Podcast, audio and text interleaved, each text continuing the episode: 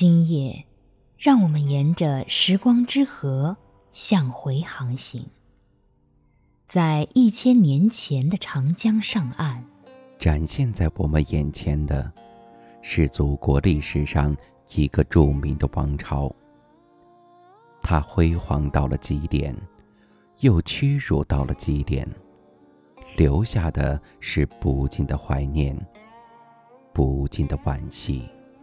绵延了三百余年的宋朝，前半期统一而繁荣，后半期丧权而偏安。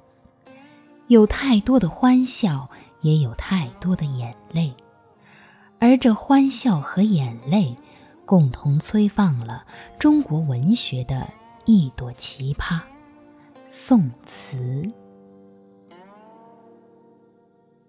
我们来到。北宋的首都汴京，有今日的开封，怎能想象它当年的奢华？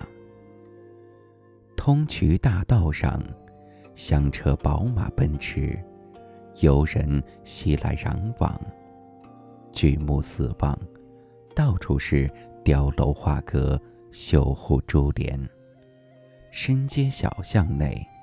宴馆阁楼密布达数万家之多。最不寻常的是，满城的青楼、歌厅、茶坊、酒肆，响彻管弦丝竹之声，一片莺歌燕舞的景象。出入这些场所的，有普通市民，也有达官贵人。宋王朝给士大夫的生活待遇之优厚，没有一个朝代能比得上，使他们得以悠游岁月，宴饮唱和之风盛行。无论在公共娱乐场所，还是在私人宴会，歌妓是重要的角色，弦歌是必有的节目。曲调是现成的，文人骚客竞相为之填词。没有佳作问世，很快唱遍塞北江南。在相当长的时间里，词的主题不外是伤春悲秋、离情别绪、男欢女爱，风格则以柔美、婉约为正宗。词和诗之间有了一种不成文的分工：诗言志，而词言情；诗需庄重，而词求妩媚。